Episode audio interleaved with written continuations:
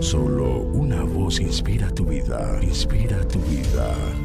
Una voz de los cielos, con el pastor Juan Carlos Mayorga. Bienvenidos. Desde entonces comenzó Jesús a declarar a sus discípulos que le era necesario ir a Jerusalén y padecer mucho de los ancianos, de los principales sacerdotes y de los escribas, y ser muerto y resucitar al tercer día. Entonces Pedro, tomándolo aparte, comenzó a reconvenirle diciendo, Señor, ten compasión de ti, en ninguna manera esto te acontezca. Pero él, volviéndose, dijo a Pedro, Quítate de delante de mí, Satanás, me eres tropiezo porque no pones la mira en las cosas de Dios, sino en las de los hombres. Entonces Jesús dijo a sus discípulos, si alguno quiere venir en pos de mí, niéguese a sí mismo y tome su cruz y sígame. Mateo 16, 21 al 24. Amable oyente, de las cosas de Dios, no hacemos solo las que nos gusten o con las que estemos afines, tampoco las que se nos faciliten, sino las que Él quiere, gustenos o no, entendámoslo o no, se ajuste o no a nuestra agenda diaria. Hay personas, por ejemplo, que se congregan en un lugar que se les facilita, mas no donde Dios quiere, sino que se congregan allí porque está justo en el sector donde vive cerca al trabajo, camino a los demás lugares donde deba ir o estar periódicamente y diariamente.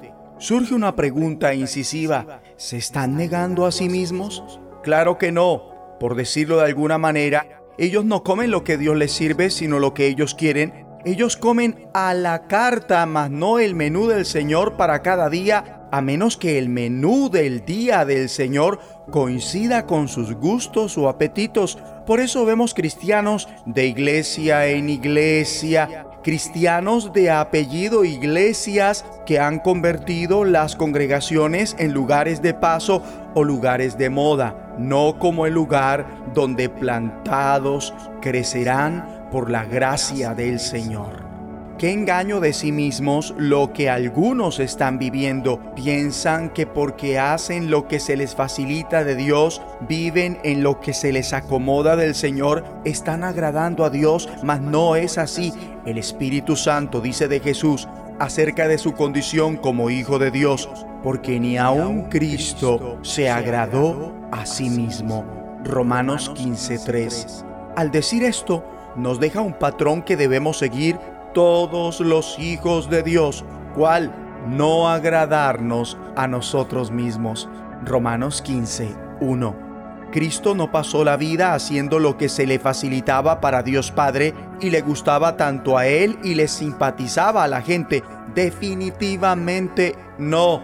Él fue contundente cuando dijo, no puede el Hijo hacer nada por sí mismo, sino lo que ve hacer al Padre, porque todo lo que el Padre hace, también lo hace el Hijo igualmente. Juan 5, 19. Él no hizo nada porque se le acomodó, tampoco dijo nada porque pensó que era más placentero, ni estuvo donde era más confortable para sí mismo o los demás. Siempre dijo, hizo, estuvo, fue, compartió única y expresamente lo que Dios quiso. Nada, absolutamente nada hizo por su propia cuenta.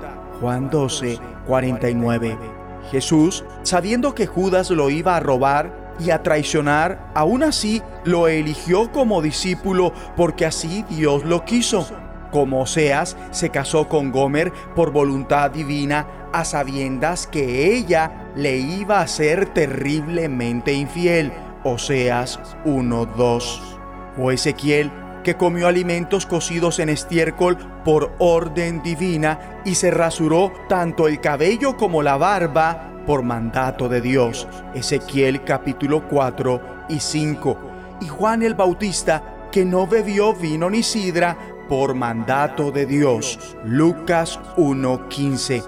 ¿Estamos dispuestos a hacer todo lo que Dios quiere?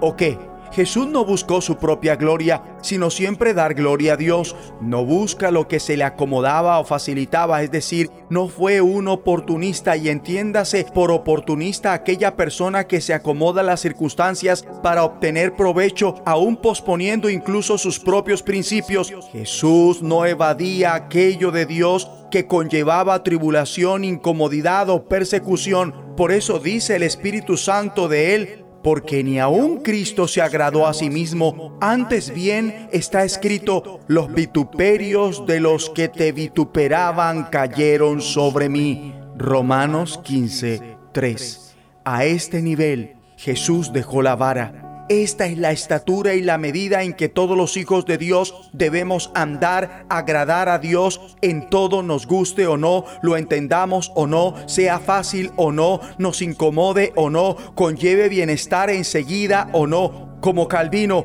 uno de los gestores de la reforma protestante, que cuando sus amigos querían persuadirle de que por causa de la salud aflojara un poco en su trabajo, contestó, ¿Quisierais que el Señor me encontrara ocioso cuando venga? Y Jesús respondió a la disuasión de Pedro cuando a éste no le gustó la idea de que necesariamente fuese a la cruz. Quítate de delante de mí, Satanás. Me eres tropiezo porque no pones la mira en las cosas de Dios, sino en las de los hombres. Y para aceptar esto, hay que ser manso y humildes, características que solo se pueden tener cuando nos disponemos a hacerlo, porque sabemos que esto es vital. Cuando se decide se es con la ayuda del Espíritu Santo y se vive en función no de mirar cómo se ajusta todo a los apetitos, gustos, facilidades, planes propios, sino los de Dios, lo que Dios quiere. Por eso Jesús, cuando se vio tentado a agradarse a sí mismo, en vez de agradar a Dios, clamó a Dios diciendo con fervor, mas no lo que yo quiero, sino lo que tú. Marcos 14, 36. De ahí que establezca el siguiente estándar para los hijos de Dios.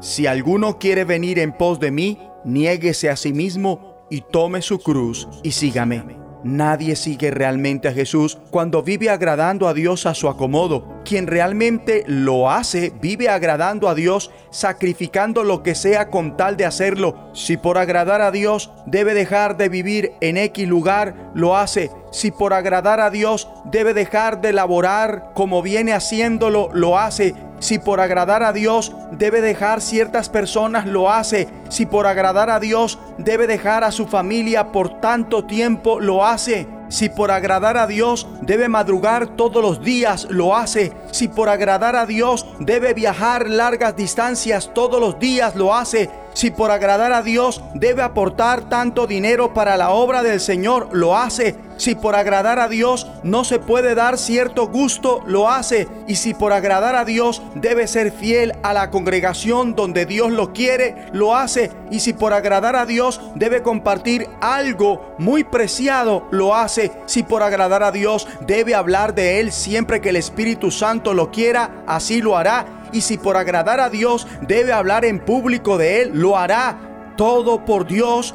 todo por su Señor, todo es todo, que debe dejar de hacer eso como venía haciéndolo, lo hace, que debe dejar de hablar como solía hacerlo, lo hace, que debe interrumpir, cambiar ciertas actividades por hacer, estar en comunión con Dios, listo, lo hace. Oremos. Dios Padre, Ayúdanos a no agradarnos a nosotros mismos, sino a hacer todo lo que tú quieres en el nombre de Jesucristo. Y ahora, en el nombre de Jesús, le ordenamos al diablo y a sus demonios, quítense de delante de nosotros, porque no son tropiezos, porque no ponen la mira en las cosas de Dios, sino en las de los hombres. Una voz de los cielos, escúchanos, será de bendición para tu vida. bendición para tu vida.